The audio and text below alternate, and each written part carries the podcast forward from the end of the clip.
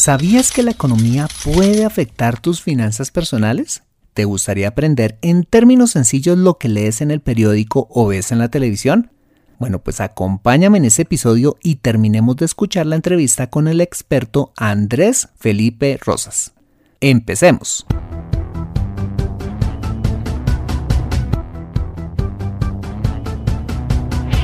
Bienvenido a Consejo Financiero el podcast de finanzas personales donde aprenderás a manejar inteligentemente tu dinero, salir de deudas, tomar buenas decisiones financieras y alcanzar una prosperidad sólida y duradera.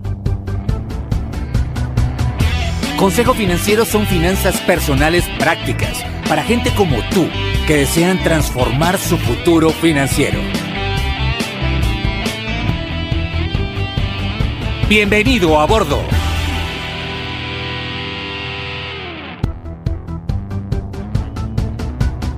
Hola, ¿qué tal? Soy Fernando Fernández y quiero darte la bienvenida a un nuevo y emocionante episodio de Consejo Financiero, tu podcast, tu programa de finanzas personales en el que aprenderás a manejar inteligentemente tu dinero, salir de deudas, a tomar buenas decisiones financieras y los principios para alcanzar una prosperidad sólida y duradera. Como bien lo sabes, tener educación financiera no es algo exclusivo para los expertos en finanzas. No, todo lo contrario, es algo que está a tu alcance y que te ayudará a lograr tus objetivos de vida. Si eres crítico de restaurantes, niñera, instructor de surf, catador de vinos o cualquiera que sea tu profesión, tarde o temprano necesitarás saber administrar correctamente tu dinero. En Consejo Financiero aprenderás de manera práctica lo que necesitas para ser un experto de tus finanzas personales. Como siempre, te invito a visitar www.consejofinanciero.com donde podrás encontrar este y muchos más contenidos de finanzas personales que estoy seguro van a ser de utilidad para tu vida financiera. Asimismo, te recuerdo que puedes encontrarme en facebook.com barra consejo.financiero.podcast, en LinkedIn como Fernando Fernández Gutiérrez y en Twitter como arroba. Muy bien, y sin más preámbulos, bienvenidos a bordo.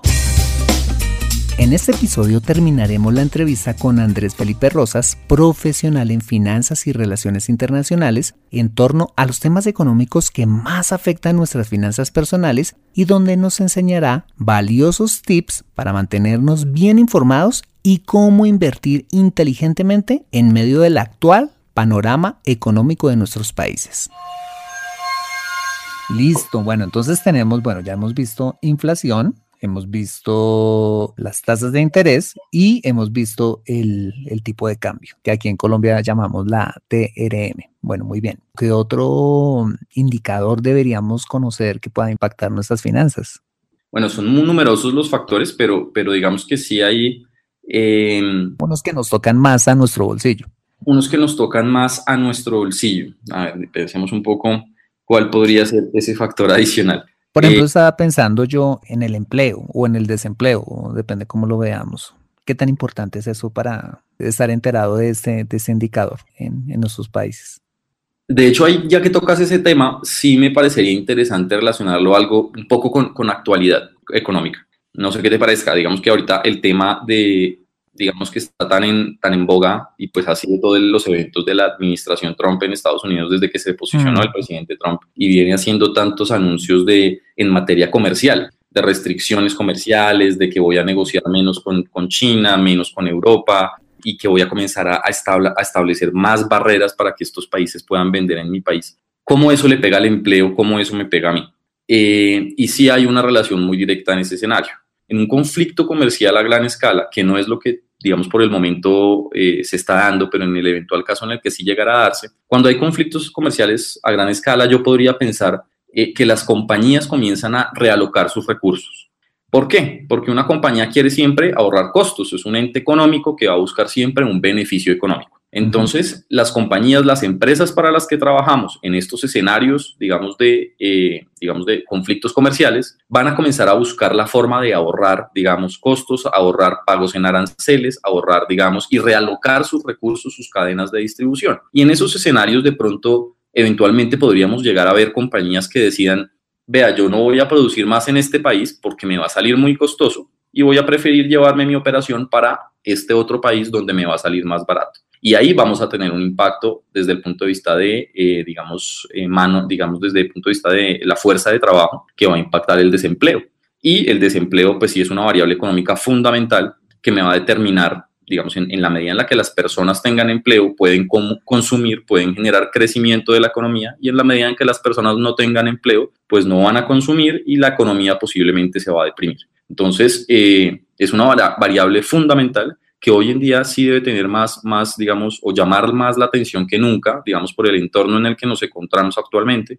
Y es una variable determinante para el crecimiento económico, o sea, lo que, digamos, puntualmente en Colombia llamamos PIB o el GDP en, los otros países, y que pues es, es, la variable de seguimiento, digamos, de las más importantes también económicamente hablando.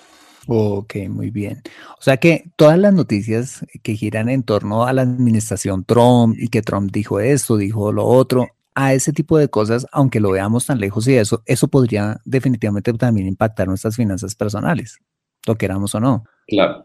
Digamos que ahorita eh, estamos hasta ahora viendo los primeros anuncios, los, digamos, hemos, hemos visto este año, digamos, lo que ha sido esta primera iniciativa de la administración Trump, estos primeros intentos por testear realmente a sus socios comerciales, por comenzar de pronto a, a, ver en ese equilibrio de fuerzas qué tanto puede demandar, qué tanto puede exigir, qué tanto puede negociar. Y eso va a tener unos impactos reales sobre, digamos, todos nosotros. Eh, ahora, digamos que yo les decía, no estamos en el escenario más ácido, pero en ese escenario ácido, digamos, de un escenario de un conflicto comercial a gran escala, que realmente uno no ve más o menos desde la Guerra Fría, pues sí hay, digamos, unos entes económicos que, se van, que van a quedar atrapados en la mitad, que son las compañías para las que trabajamos, que en el caso de que sean puntualmente multinacionales, eh, pues van a tener, o compañías dependientes de ventas en el exterior, por ejemplo, pues van a haber, digamos, eh, una serie de toma de decisiones que nos van a impactar. Entonces, eh, es importante, por ejemplo, allí siempre hacerse preguntas básicas, como por ejemplo, ¿cuáles? ¿Yo en qué sector de la economía trabajo? Yo trabajo en construcción, yo trabajo en, en, salud, yo trabajo en, en, el sector financiero, yo trabajo en el sector exportador, digamos, de bienes de exportación, de alimentos, yo trabajo en el sector tecnológico, yo en qué sector estoy trabajando y ese sector es un sector que le vende a mi país o es un sector que le vende a países del extranjero. Y comenzar entonces un poco a atar esos cabos para ver realmente eh, y pues tener la información. Y me voy de pronto un poco al principio de nuestra charla y era, digamos que el análisis económico a mí me sirve como fuente de información a la hora de toma de decisiones. Tomar decisiones, claro. Y también se me ocurre en ese momento, no solamente impacta a todas aquellas personas que tenemos un trabajo, es decir, trabajamos por cuenta ajena, trabajamos para una compañía, sino también para un emprendedor que si hay un emprendedor que está en una industria pensando un negocio en una industria pues que no tiene las mejores perspectivas, eso le va a ayudar o no abrir o para abrir en caso de que las perspectivas sean buenas, ¿no? Correcto, en un escenario de, digamos, de un emprendimiento, pues el emprendimiento siempre va a tener eh, obstáculos a superar. El emprendimiento es realmente admirable, de las cosas más personalmente admiro a los emprendedores. Es de las decisiones más difíciles que uno puede tomar, pero digamos, para las personas que les, les funciona, pues debe ser miles de veces gratificante. Pero claro, en la medida en la que tú superas todos esos, esos obstáculos y dependiendo también de tu entorno, entonces ahí el emprendedor puntualmente es el que más tiene que estar pendiente de ese entorno económico del sector en el que va a estar metido, porque ya está de por sí razón. gigante, eh, pues tiene que estar supremamente empapado y, digamos, pendiente de todos esos socios comerciales eh, de su sector puntual, cuáles son, cómo está evolucionando su sector, a quién le está vendiendo su sector, cuáles son los beneficios de pronto desde el lado del gobierno para emprender en el sector donde se encuentra. Digamos que e, ese es el ejemplo, yo creo que más claro de eh, a quién le importa la economía. Yo creo que por encima de muchas personas, al emprendedor le tiene que ser algo supremamente claro. O sea, eso es pilar fundamental pues para el desempeño de su negocio, para que su negocio pues salga adelante. Y te lo pregunto porque hay muchísimos emprendedores que escuchen este programa. Entonces, atención emprendedores, es muy importante como empresarios, como emprendedores, estar siempre muy empapados y muy enterados de lo que pasa en el entorno económico. Bueno, muy bien. Ya para ir terminando, quería preguntarte ¿qué fuentes nos aconsejarías tú consultar para estar informados de estos temas? Porque hay muchísimos temas y hoy en día, pues en esta sociedad de la información tenemos eh, exceso de información y exceso de fuentes. ¿Cuáles recomiendas tú? ¿El periódico? ¿Ver el noticiero todos los días o en internet? Vale, digamos que hay, hay medios clásicos que uno no puede obviar. Digamos, por más que uno diga, que ahora hay muchas fuentes de información, pues sí toca, digamos, de vez en cuando chequearse el diario más importante del país, la página web, digamos que, pues, infaltable. Ah, ok. Eh, digamos que hay, hay, hay, fuentes que, pues, por más clásicas que sean, toca, toca seguir mirando. Eh, puntualmente esos diarios clásicos, eh, ese, ese, diario clásico que uno mira que, que, de toda la vida, la historia de cada uno de los países en Latinoamérica. El impreso. El impreso, o, el, o el, en su página web ahora, pero, pero digamos ese, ese de la grande historia que siempre ha existido, eh, ese me va a servir para qué? Sobre todo yo diría para, digamos, estar actualizado en materia política. Ese es el diario que me va a decir qué está debatiendo el Congreso, qué proyecto de ley está haciendo el Congreso, quién ganó las elecciones. Ese es el, de pronto desde el punto de vista de, de, de, un poco un tema político me va a indicar un poco dónde, dónde estoy eh, parado.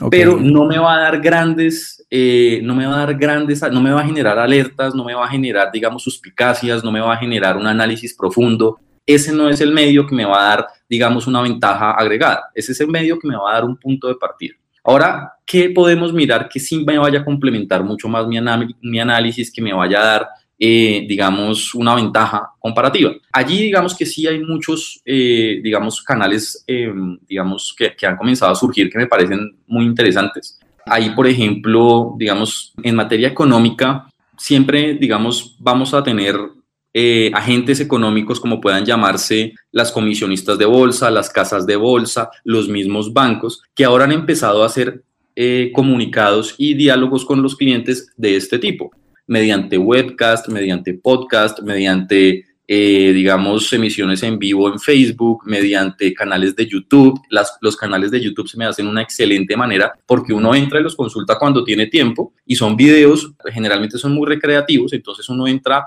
posiblemente el banco en el que uno tenga eh, sus productos financieros va a tener un canal de YouTube donde posiblemente voy a comenzar y ahí un poco la sugerencia también es no, no, no creer que todo está tan fácil, o sea, sí toca hacer de pronto una tarea de comenzar a mirar cómo, cuál es ese canal, cómo se llama, buscarlo, suscribirme al canal, eh, mirar cuál es la página de Facebook, de Facebook de esa institución financiera y todo esto normalmente es gratis. Entonces les voy a decir, por ejemplo, en Colombia. En, en, Colombia, pues yo no, no les puedo dar ahorita nombres puntuales porque no, no, no lo puedo hacer, pero en Colombia todas las entidades financieras tienen canales gratuitos en Facebook, en YouTube, en que ustedes pueden entrar a consultar totalmente, digamos, libremente y sin ningún compromiso y son canales donde van a estar casi que todos los días mostrándonos videos de actualidad económica.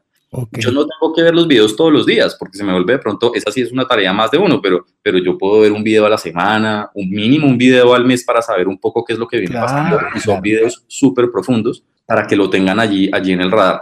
Y ya digamos que finalmente si uno quiere ser, ya llegar al, como ser mucho más profundo, pero digamos de pronto no es lo que normalmente hace, hace un cliente, pero sí, digamos, si uno quiere ser mucho más profundo, ya comienza a leer y digamos allí siempre eh, la lectura es, lo, es, es, es básica en, no solamente la lectura recreativa y en, eh, hoy en día que ya nadie lee, pero sí el conocimiento siempre viene plasmado eh, ahora de forma audiovisual, pero lo más profundo siempre va a estar plasmado de forma escrita. Entonces allí un poco comenzar a leer todos los reportes económicos de las grandes casas de bolsa a nivel global, digamos, un Bank of America, un Goldman Sachs, eh, un JP Morgan, todas estas grandes instituciones financieras a nivel global que generan estos reportes eh, económicos permanentemente que son mucho más densos, que son reportes económicos de 10, 15 páginas, Uy, donde uno pues comienza a, a, ver, bueno, yo no, de pronto no me leo las 15, pero empleo qué es lo que me interesa puntualmente. Pues ya es un nivel un poco mucho más alto, pero hacia allá, digamos, va uno y uno va ubicándose donde, bueno, yo donde quiero estar informado, pero tampoco le puedo dedicar todo un día a esto. Entonces uno empieza a mirar, bueno, ¿qué voy a leer? De pronto no voy a leer, pero me puedo ver un video, sí, yo creería que todos estamos en capacidad de darnos un video, o me quedo con la prensa, digamos, plana, normalita de toda la vida, que me va a dar simplemente, digamos, un, un, view. norte, una opinión. Entonces, oh, esa es como la gama de, de, fuentes de información que uno podría, podría tener más accesibles. Ok, pero entonces tú consideras que una persona que no maneja este tema de, de estos temas económicos, macroeconómicos y demás, todos podemos aprender esto y hay los canales para poderlo hacer. Hoy en día la educación financiera se ha vuelto tan importante en el sector que digamos yo sí creo, todavía hay mucho por hacer, pero sí creo que no hay excusas. Ah, bueno, otra fuente de información que se me olvidaba que es, y, creo que es de las más amenas, es eh, la radio. Hay emisoras de radio y, y, programas de radio puntuales que dan a ciertas horas del día eh, que son mucho más digeribles porque los hacen, precisamente no los hacen economistas ni financieros, sino que los hacen eh, periodistas. Y en esos canales de radio, pues vienen invitados, vienen una cantidad de cosas, hay información, digamos, muy puntual y muy a tiempo de cada uno de los temas económicos, eh, que también, digamos, es, es de, las fuentes de información más fáciles de digerir. Digamos, uno, uno no tiene que gastarle tanta, eh, tanto tiempo ni tanto esfuerzo, sino que viene prácticamente todo ya pulpito digerido para que uno pues tenga como las cosas claras. Esa es también otra muy buena fuente. Pero no hay excusa, o sea, las fuentes están allí, las alternativas de información están allí, eh, las personas que nos están explicando los contenidos y que están tratando de volver esos, esos discursos que antes, en, hace 20 años, eran unos discursos ladrilludos, tediosos de un viejito de 60, 70 años que no le entendía a nadie y que la información era casi que un privilegio. Todo eso se está acabando y hoy en día todas las herramientas están allí para que todos conozcamos, digamos, todos los temas. Bueno, este podcast pues es escuchado en países, bueno, pues como Colombia, España, México, Argentina, Perú, Chile, Costa Rica y demás. ¿Qué recomendación, dado pues el, actual panorama pues económico de hoy, qué recomendaciones nos harías en torno al manejo de nuestras finanzas personales en materia de consumo, de ahorro, de inversión?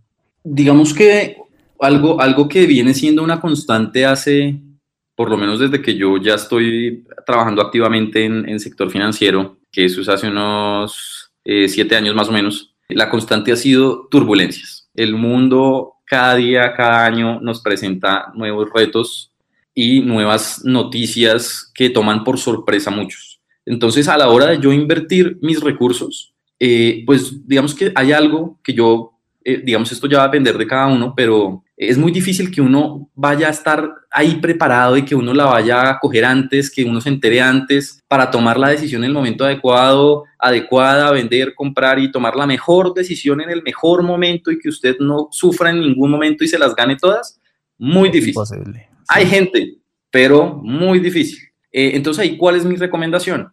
Eh, en todos los países que tú acabas de mencionar, van a haber instituciones que nos van a presentar alternativas diversificadas de inversión. Y eso puede volverse, cuando yo les estaba hablando ahorita de educación financiera, esa palabra de diversificación puede ser la palabra más repetitiva que uno pueda escuchar cuando le están hablando de, economía y de finanzas, pero es la palabra eh, estrella para, para, para tener siempre presente. Entonces, un poco ahí el mensaje cuál es. Accede a productos de inversión y de ahorro que sean diversificados no te quedes solamente con el CDT, no te quedes solamente con la acción de la compañía estrella de tu país a la que siempre le va bien y que de pronto un día de estos ya no le va tan bien. No te quedes solamente con eh, el dólar, porque de pronto un día de estos al dólar no le va tan bien y comenzamos a ver que de pronto hay mucho más valor en otras monedas como puede ser el euro. Eh, no te quedes solamente con un activo de inversión y no le apuestes todo tu ahorro y todo tu capital a un activo alternativo que llegó a tu país y que todo el mundo dice que es la maravilla eh, sé un poco desconfiado en ese, sentido y busca alternativas balanceadas de inversión de acuerdo a tu perfil de riesgo. Y esto probablemente ya lo habrán escuchado mucho en otros podcasts con Fernando, pero esa es precisamente la clave, identificar yo soy un cliente, una persona conservadora, más moderada, soy joven, puedo asumir riesgos, me puedo ir a más largo plazo y me, y me, vale la pena porque me va a pagar, entonces puedo irme a un producto más agresivo, eh, más invertido en acciones. Entonces, allí está un poco lo que yo diría que es la clave a la hora de tomar esas decisiones de inversión. Primero, reconocer qué es lo que yo busco, cuál es mi perfil de riesgo, a qué horizonte de tiempo voy a buscar invertir, o sea, necesito la plata, si la necesito mañana, pues no voy a asumir muchos riesgos, si la necesito de aquí a tres años, cuatro años, pues probablemente me va a pagar más algo donde asuma un poco más de volatilidad. Eh, ¿Y dónde encuentro eso? En gestores profesionales, buscar gente y buscar compañías que lleven una trayectoria eh, digamos, de un tiempo importante haciendo esta tarea y que pues hayan tenido resultados históricos comprobados de que pues lo, lo han venido haciendo bien. Entonces, ese es un poco el, el, el, comentario. Sí, o sea, ahí estaríamos hablando de, operadores eh, profesionales, ¿no? O sea, de inversionistas institucionales profesionales. No estamos hablando acá de las ahora tan famosas criptomonedas, ¿no? No estamos hablando de eso porque hoy en día muchas personas, eh, y como este tema está en furor, está pues invirtiendo también en ese tipo de, si lo podríamos llamar de activos, ¿no? Entonces no estamos hablando, por supuesto, de esos, ¿no es cierto? Ese también es otro tema que, que, ha sido bien. nos daría para otro podcast. Nos daría para otro podcast, pero exacto. O sea, digamos que un poco el, mensaje es, ese es un activo que hoy está en furor, que hay gente a la que le ha ido muy bien, hay gente a la que no le ha ido tan bien, pero si tú quieres tener una inversión en criptomonedas que no sea el dinero con el que vas a pagar eh, la universidad de tu hijo, que no sea el dinero con el que vas a pagar el arrendo, que no sea el dinero con el que vas a vivir, y adicionalmente busca un balance en tu portafolio de inversión. Un balance no va a tener un 100% de un portafolio de un, ahorro invertido en criptomonedas. Eh, ahora, ahí hay unos riesgos y digamos hay muchos argumentos a favor y en contra. Hay inversores institucionales en Estados Unidos que están ya contemplando abrir portafolios de criptomonedas. En la mayoría de países latinoamericanos, yo no conozco el primero donde esto ya se haya, eh, digamos, copiado de allá pero no, digamos que no es una recomendación que yo haría y lo que sí diría es, es un activo de muy, muy alto riesgo. Así es.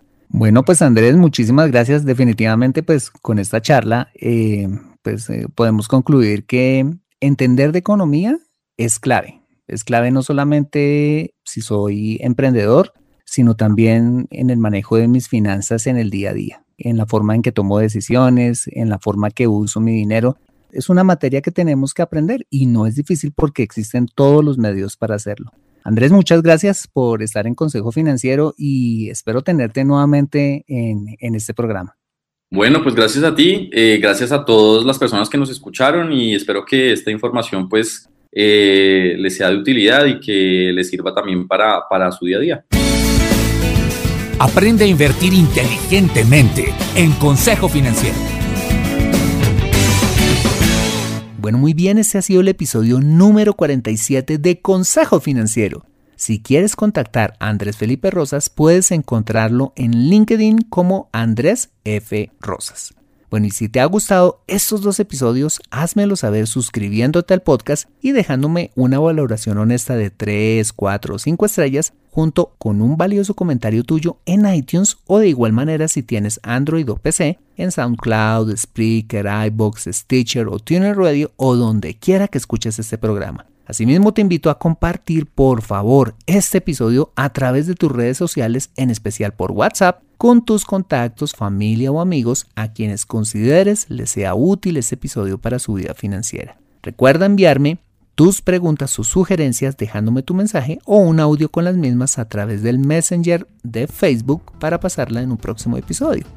Bueno, muy bien, soy Fernando Fernández, tu asesor financiero y anfitrión de este programa. Mis agradecimientos a José Luis Calderón por la edición de este podcast. Bueno, muchas gracias por compartir tu tiempo conmigo mientras te sacan una muela, esperando a tu hija de la clase de ballet en el embotellamiento o donde quiera que estés y recuerda. Consejo Financiero son finanzas personales prácticas para gente como tú que desean transformar su futuro financiero. Buena semana y nos vemos en el siguiente episodio. Chao, chao.